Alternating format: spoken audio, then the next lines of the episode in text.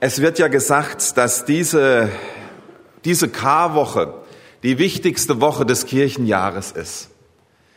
Diese Events in dieser Woche, was, was in dieser Woche vor 2000 Jahren passiert, nichts, nichts in der Weltgeschichte hat das, hat die Weltgeschichte so verändert, so beeinflusst, wie das, was in dieser Karwoche passiert ist. Und darum ist es ganz wichtig, dass wir immer wieder auf, auf diese Dinge draufschauen. Und vielen Dank, Helmut und Team, dass ihr uns ein bisschen in dieses Spannungsfeld dieser Woche hineingenommen habt.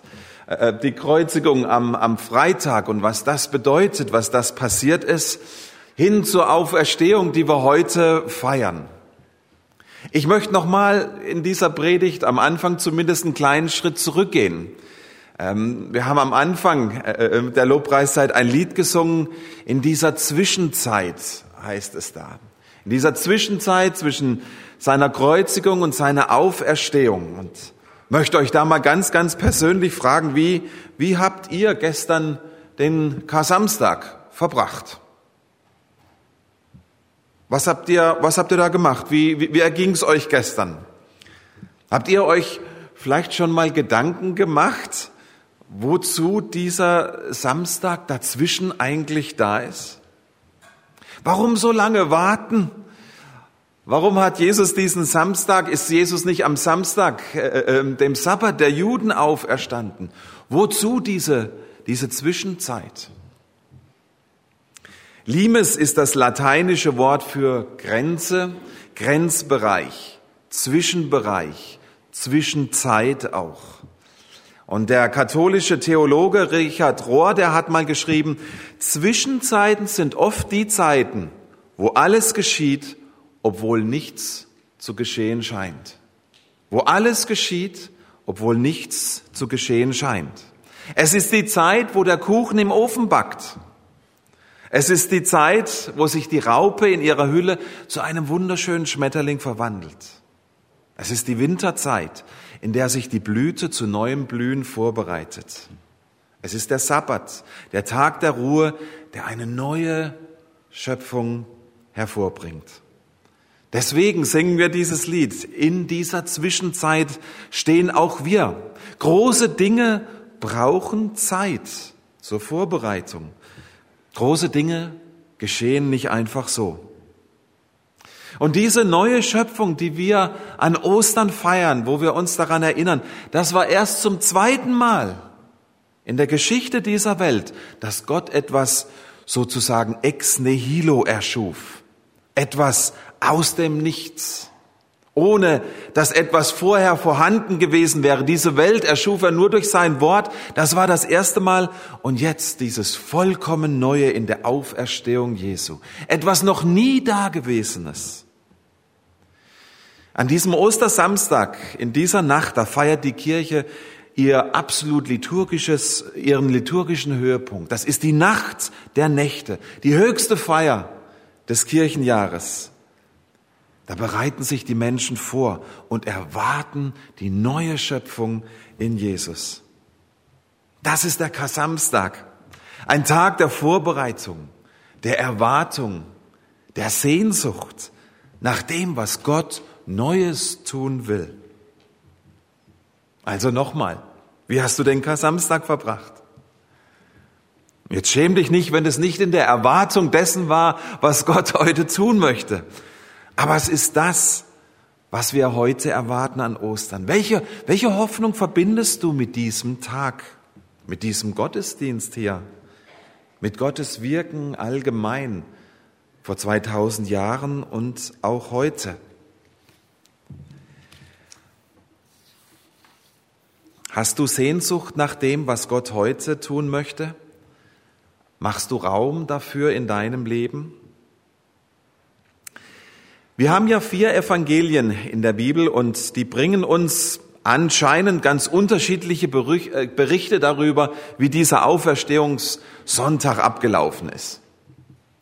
Die wahrscheinlichste Reihenfolge ist die, dass zuerst vier Frauen, Maria, die Mutter von Jesus, Salome, Johanna und die Maria Magdalena zum Grab von Jesus gegangen sind und seinen Körper einbalsamieren wollten. Dort treffen sie einen Engel, und der berichtet ihnen und sagt ihnen, dass Jesus auferstanden ist. Sie sollen zurückgehen und sollen es den Jüngern sagen. Das tun die vier dann auch. Und als Johannes und der Petrus das gehört haben, dann machen sie sich auf zum Grab. Die haben denen nicht geglaubt. Sie gingen hin und wollten selber sehen, ob das wahr ist, was die Frauen ihnen berichtet haben.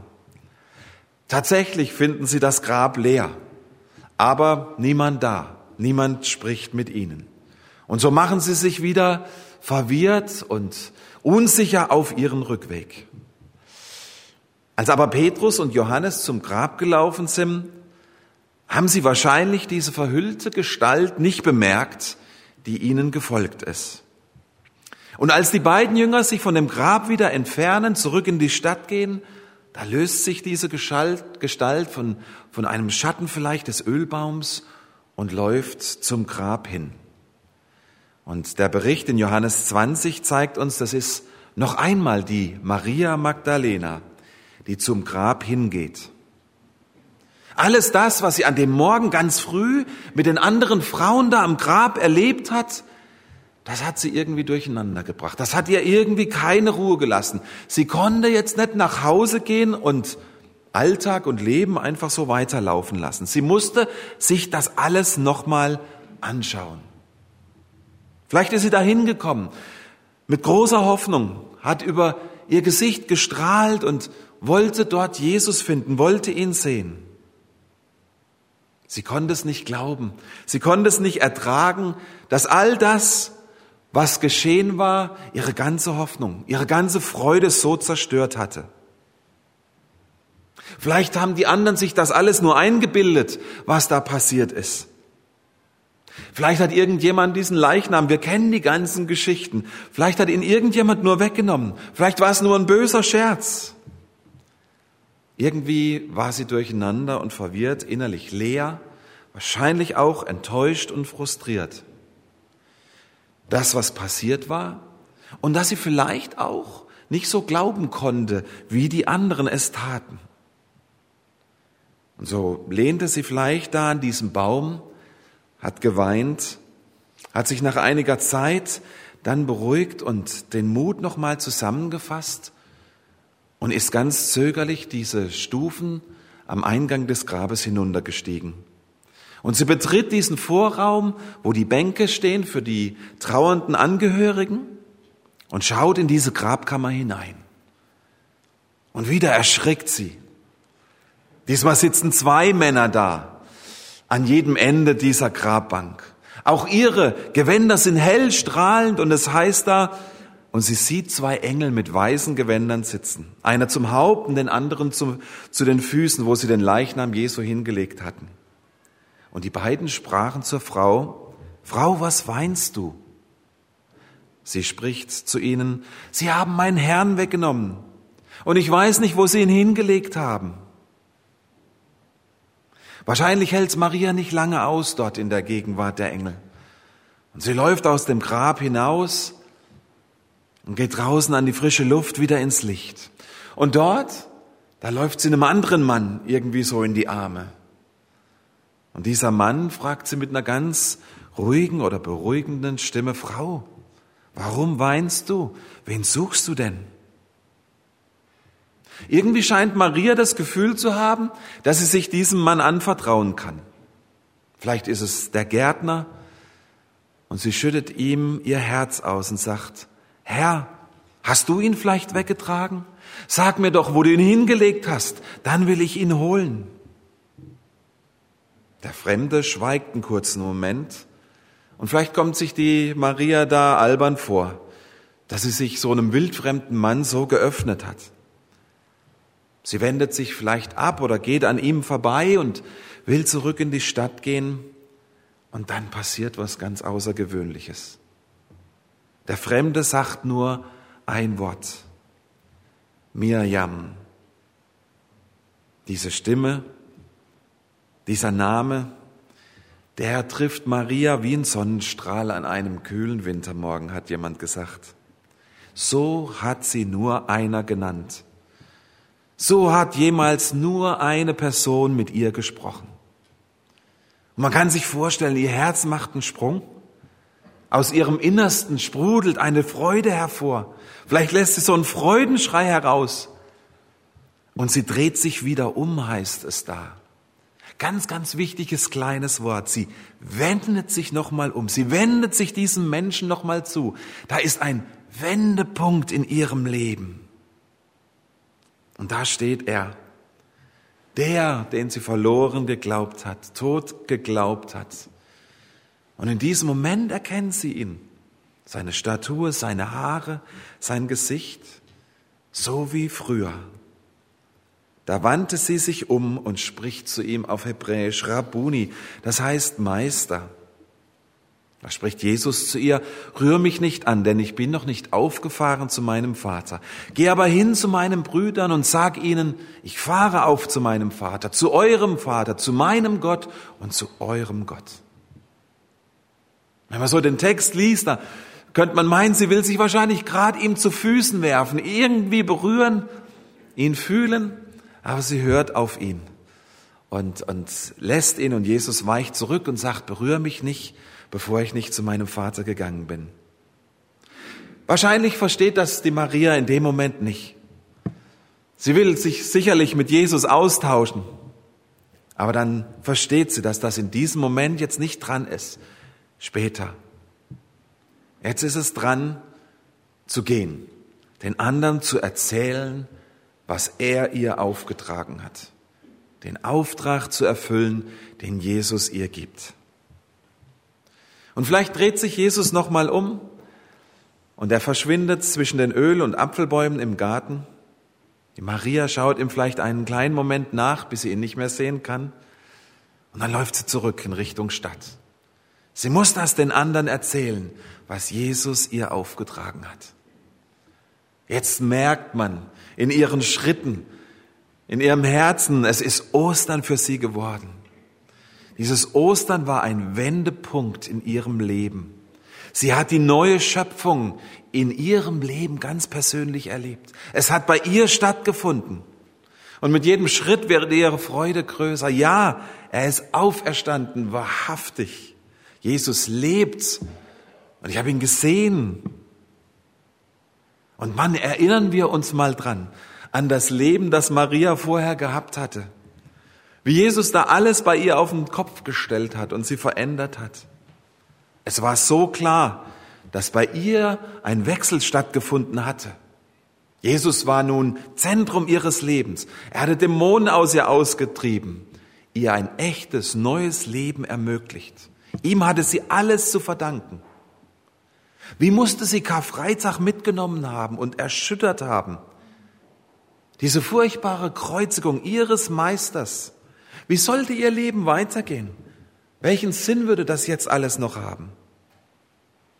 Selbst ihre erste Begegnung an dem Morgen hatte noch nichts bei ihr verändert und ihr Klarheit gebracht. Und sie dachte, das ist alles verloren. Selbst den Körper haben sie weggenommen. Und in dieser tiefen Trauer und Hoffnungslosigkeit, da hat sie ihn noch nicht mal erkannt, als er am Anfang auf sie zugeht und mit ihr spricht, als er ihr begegnet ist. Nicht mal seine Stimme. So waren ihre Gedanken in Ängsten verwickelt. Sie kannte Gottes neue Welt noch nicht und diese unbegrenzten Möglichkeiten konnte sie in diesem Moment noch gar nicht wahrnehmen. Doch eine Sache veränderte die Situation völlig, als Jesus sie bei Namen ruft. Da bricht Licht in ihre Dunkelheit. Da reißt der Himmel für sie auf. Da öffnet sich eine ganz neue Tür für die Maria, die vorher für sie verschlossen war. Da wendet sich etwas in ihrem Leben. Mit nur einem Wort, mit ihrem Namen erweitert Gott Marias begrenzten Horizont und zeigt ihr die Weite und die Größe seiner neuen Welt, seine ungeahnten Möglichkeiten, seine Auferstehungskraft. In diesem einen Wort liegt eine ganz neue Welt für die Maria, ein vollkommener und echter Neuanfang. Jetzt kann sie sich wieder erinnern, jetzt kann sie wieder glauben, dass Gott wirklich alles möglich ist dass seine Kraft und seine Liebe sogar den Tod überwindet. Seine Liebe für sie ganz persönlich. Und Jesus, der ehrt die Maria mit einer ganz exklusiven Begegnung. Clemens hat es erwähnt. Es ist die erste Begegnung eines Menschen nach seiner Auferstehung mit ihm. Die Frauen am Morgen haben nur Boten gesehen. Petrus und Johannes, seine engsten Jünger, die haben niemanden getroffen. Völlig ungewöhnlich, was Jesus auch hier macht. Er vertraut einer Frau die wichtigste und bedeutungsvollste Aufgabe an, die es an diesem Moment gab. Weiter zu sagen, dass er auferstanden ist. Dass sie es selbst erlebt hat. Das war nicht ohne Risiko, was Jesus hier gemacht hat. Wir wissen, den Zeugnissen einer Frau hat man in der damaligen Zeit nicht zugehört. Das hat man gar nicht beachtet. Und die Jünger haben ihr auch nicht geglaubt, als sie zurückgegangen ist, wenn wir das Markus-Evangelium diesbezüglich lesen. Jesus musste seine Jünger ermahnen, als er ihnen erschienen ist und hat zu ihnen gesagt, hey, warum habt ihr diesem auserwählten Boten, den ich euch geschickt habe, nicht geglaubt? Aber hier wiederholt sich das, was die Vorgehensweise Gottes schon immer war in dieser Welt. Bei seiner Geburt haben wir das erlebt, als es die Hirten waren, die es zuerst gehört und erlebt haben, auf die auch niemand hören würde. Und so stellt sich die Frage an diesem Punkt der Geschichte und an diesem Sonntagmorgen, wo stehst du in diesem, in diesem ganzen Ablauf, in diesen Ereignissen und Geschehnissen? Wo, wo findet sich da dein Leben ein? Bist du jemand, der einfach auf Gottes Wort hören kann und ihm Glauben schenkt? Das, was es dir sagt, was ein Bote dir vielleicht auslegt? Bringt dir das Hoffnung in dein Leben? Verändert dich das? Dann möchte ich dich mit dieser Geschichte ermutigen. Streck dich mehr danach aus. Füll dein Leben mit diesem Wort. Lass Jesus dadurch etwas ganz Neues in dir wirken. Oder brauchst du vielleicht ein Zeugnis von jemand anderem? Hilft es dir, wenn jemand anders davon erzählt, was er mit Jesus erlebt hat? Was Jesus Neues in seinem Leben getan hat?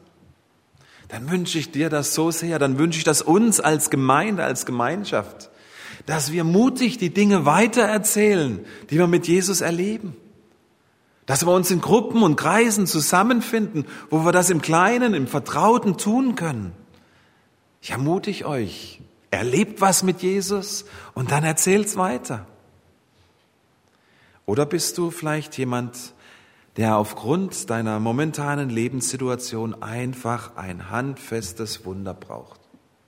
Gottes Auferstehungskraft in deinem Leben, um glauben zu können, um wieder Freude zu erfahren.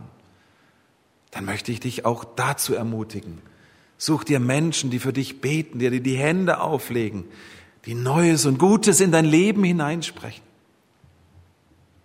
Denn die Ereignisse an diesem Ostermorgen, das ist Evangelium. Das ist gute Botschaft, das ist gute Nachricht für uns, gerade auch in dunklen und schwierigen Zeiten wie diesen. Gott hat uns im Blick, er sieht uns, er ist treu und er hat Besonderes für uns bereit, genauso wie du es brauchst. Und er ruft dich heute Morgen mit deinem Namen. Er ruft dich an diesem Ostermorgen ganz sanft und ganz zärtlich, so wie nur er es kann. Die Frage ist, kannst du ihn hören? Willst du ihn hören? Wie er deinen Namen ruft und dich hineinnehmen will in sein Wirken in dieser Welt. An dir, in dir und dann durch dich hinaus in diese Welt. Jesus nimmt uns, nimmt dich mit hinein in seine Wiederherstellung, in sein Heilwerden von Menschen. Da nimmt er uns mit hinein, die gute Schöpfungsordnung Gottes in dieser Welt wiederherzustellen. Und ich weiß nicht, wie, wie ich euch das nahebringen kann, aber wie gewaltig und herrlich das ist zu wissen. In Jesus begegnet uns die ganze grenzenlose Schöpfungskraft Gottes, mit der er diese Welt erschaffen hat und mit der er Jesus aus den Toten auferweckt hat. Nichts und niemand konnte jemals so etwas tun. Für Gott war es nur ein Wort, das er gesprochen hat. Das ist die Schöpferkraft, die Auferstehungskraft, die heute in und durch Jesus noch an uns wirkt. Seine uneingeschränkte Kraft, die schaffen kann, was er will, die Leben gibt, wo gerade noch Tod war, die Licht scheinen lässt, wo Finsternis ist, die Freiheit schenkt, da wo Gefangene sind. Jesus hat vor seinem Tod auch ein paar Menschen wieder auferweckt. Wir wissen das. Mit dem einen kleinen Unterschied, dass die alle wieder gestorben sind eines Tages. Jesus lebt heute noch. Seine Auferstehung war für die Ewigkeit. Es ist ein Vorbote dessen, was uns erwartet. Und wir dürfen jetzt schon davon schmecken und davon erleben. Und ich möchte dich heute Morgen an diesem Ostersonntag ermutigen, egal in welcher Lebenslage du dich gerade befindest, stell dir die Frage vom Anfang. Der Kar-Samstag war der Tag der Vorbereitung auf das Große, was Gott für die Menschheit bereithielt. Hast du eine Sehnsucht danach, was Gott Neues tun möchte? In dir und durch dich. Machst du Raum dafür in deinem Leben? Suchst du Jesus und lässt nicht locker, so wie die Maria hier in diesem Text, die nicht zufrieden war mit dem Status quo. Das hat sie nicht akzeptiert.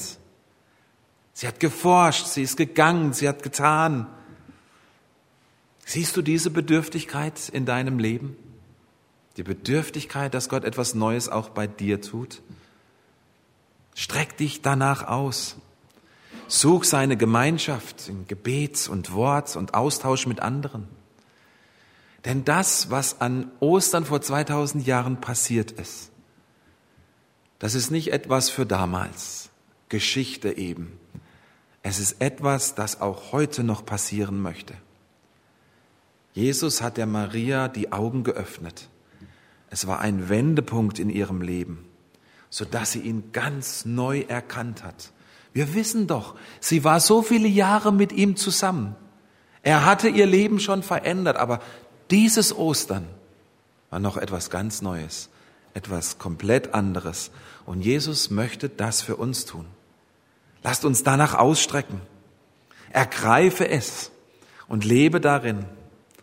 Lass Ostern 2022, so schwierig es vielleicht scheint, ein Wendepunkt in deinem Leben sein.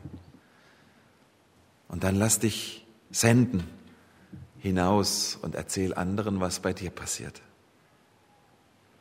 Ich möchte noch mit uns beten.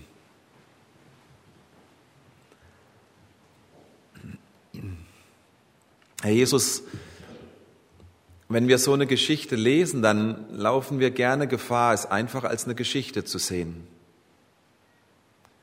Aber wenn wir uns mal in die Maria reinversetzen, dann war das ein so außergewöhnliches Erlebnis. Dieses Grab war wirklich leer. Du bist wirklich von den Toten auferstanden und warst wieder lebendig und bist nicht mehr gestorben und lebst auch heute noch und wirkst in dieser Kraft, die dich von den Toten auferweckt hat. Und Herr Jesus, in diesem Glauben und in diesem Vertrauen stehen wir heute Morgen vor dir.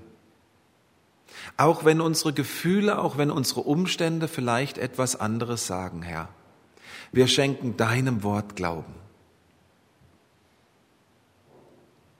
Wir glauben, dass du lebst und dass du auch heute noch wirken willst. Und du siehst uns jetzt, wie wir hier vor dir stehen, vor dir sitzen in unserer Bedürftigkeit, in unserer Not, in unseren Fragen, in unseren Ängsten, in unserer Krankheit, in unserem Alleinsein, mit unseren großen Fragen, Herr. Und wir wollen es dir jetzt bringen, Herr. Und ich möchte dich, wenn du jetzt da sitzt, einfach ermutigen, dass du, dass du das vor Jesus hinlegst, was dir Mühe macht dass du es ans Kreuz bringst und dass er in seiner Auferstehung Kraft es berühren darf. wenn du körperliche Heilung brauchst, wenn du irgendjemanden kennst, der jetzt Heilung braucht. Es sind die Zeichen, die denen folgen, die dich lieben, Herr Jesus. Leg deine Hand auf, auf den Körperteil, wo du möchtest, dass Jesus dich anrührt. Oder mach es für stellvertretend für irgendjemand anderen. Leg es auf dein Herz, wenn du einen Neuanfang mit diesem Jesus machen willst. Und Herr, du siehst, du siehst, was unsere Bedürftigkeit ist, was unsere Gedanken, unser Verlangen, unsere Sehnsucht ist, dass du Neues tust an diesem Ostermorgen, Herr. Oh Herr, du hast es versprochen, dass du es tun willst. Du hast es versprochen, dass das nicht einfach nur ein Gottesdienst sein muss, eine Versammlung eben, sondern dass du erfahrbar bist. So komm in der Kraft deines Heiligen Geistes, Vater, mit der du deinen Sohn aus den Toten auferweckt hast und berühre uns jetzt. Bring uns jetzt die Veränderung.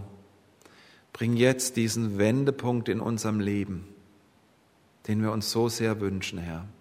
Du bist gut, du hast gute Gedanken über uns und Ostern darf wirken. Über 2000 Jahre lang bis in alle Ewigkeit. Und so sind wir jetzt Empfangende von dir. Für das Neue, diese neue Schöpfung, die du in uns, an uns und durch uns tun willst. Segne du uns in Jesu Namen. Amen. Amen. Darf uns einladen zu einem weiteren Lied. Gottes Segen in diesen Ostersonntag entlassen. Unser Herr, der segne euch und behüte euch. Er lasse sein Angesicht leuchten über euch und er sei euch gnädig und er erhebe sein Angesicht auf euch und schenke euch seinen Frieden. Geht hin unter dem Segen des Herrn. Amen. Amen. Ein gesegnetes Osterfest wünsche ich euch. Bis nächsten Sonntag.